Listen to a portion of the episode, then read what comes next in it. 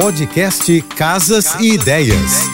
Dicas de arquitetura e design para decorar sua casa com Manu Miller. Um pouquinho de rusticidade na decoração conduz os cômodos às sensações que vão além do tato. Poucos produtos, inclusive, captam esse charme simplista como cesto de palha.